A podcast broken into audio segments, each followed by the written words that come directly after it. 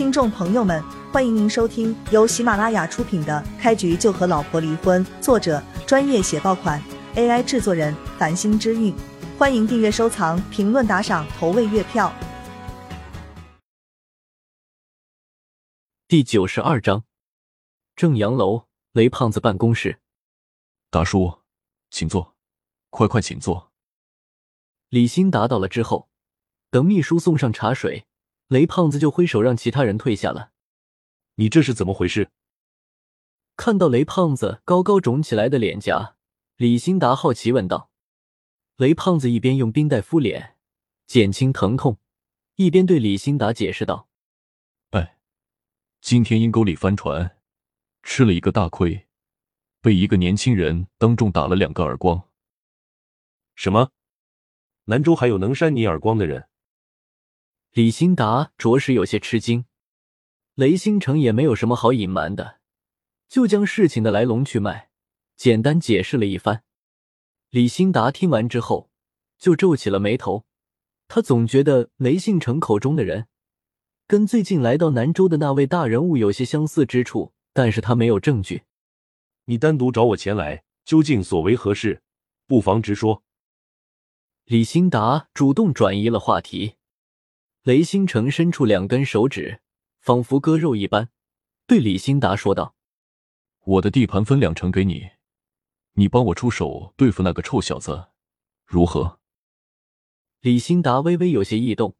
雷胖子让出两成地盘，如果他完全吃下去，一年绝对可以多出来几个亿的收入。不过，那位神秘大人物的影子，却又在李兴达心头浮现。此事我需要再好好考虑一番。你先疗伤吧，三天之内我会给你一个准确的答复。说完这句话，李兴达就站起身离开了。另外一边，叶璇带着秀仪跟心儿。来到了香槟路尽头一家很有名气的西餐厅，名为蒂芙尼西餐。在这里，他们倒是没有被侍应生拦路，也没有被狗眼看人低的保安为难。吃晚饭之后，按照叶璇的想法，是给秀一跟心儿找一家酒店，让他们住在酒店之中，暂时不要回到城中村的贫民窟了。如今的贫民窟，交通不方便倒也罢了，到处都是危房。地痞流氓一群一群朝着贫民窟汇聚，选择那里作为藏身地点，导致城中村的治安差到了极点。可是秀姨跟心儿两人对于这个住了十多年的地方有些不舍，他们最终还是决定回去。叶璇拗不过他们两个，只好安排了车子将他们送回去。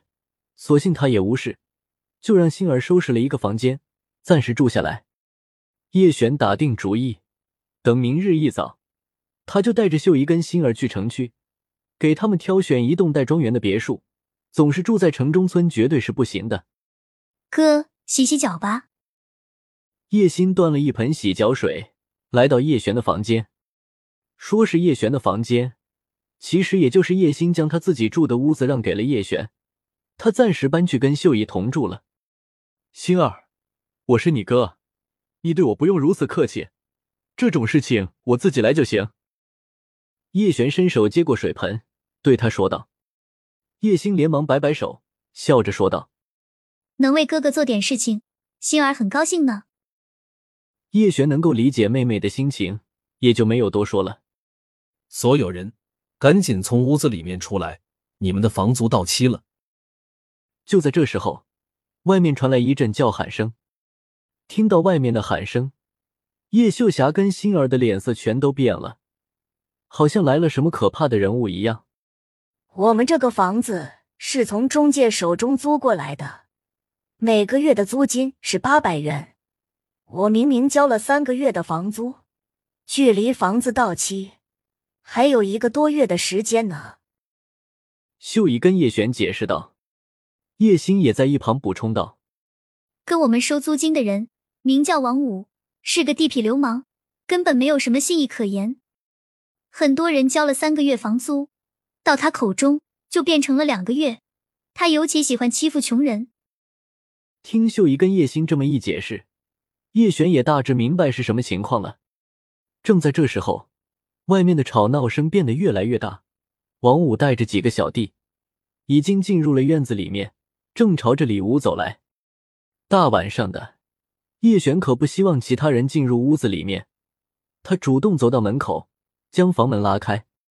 看到叶璇之后，王五等人明显一愣：“好家伙，五哥都得不到的女人，竟然让这个臭小子经历捷足先登了，真是岂有此理！”王五身边一个小弟冷冷对叶璇开口道：“叶璇眉头一皱，对方这句话让他有了火气。臭小子，你是何人？为何待在新二房中？”王五上前一步，直视着叶璇，冷冷质问他，目光就跟要杀人一样。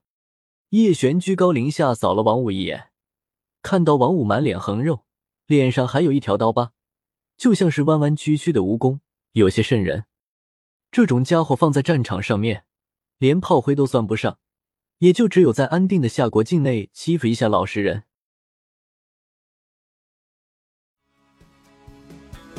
听众朋友们，本集已播讲完毕，欢迎您订阅、收藏、评论、打赏、投喂月票，下集更加精彩。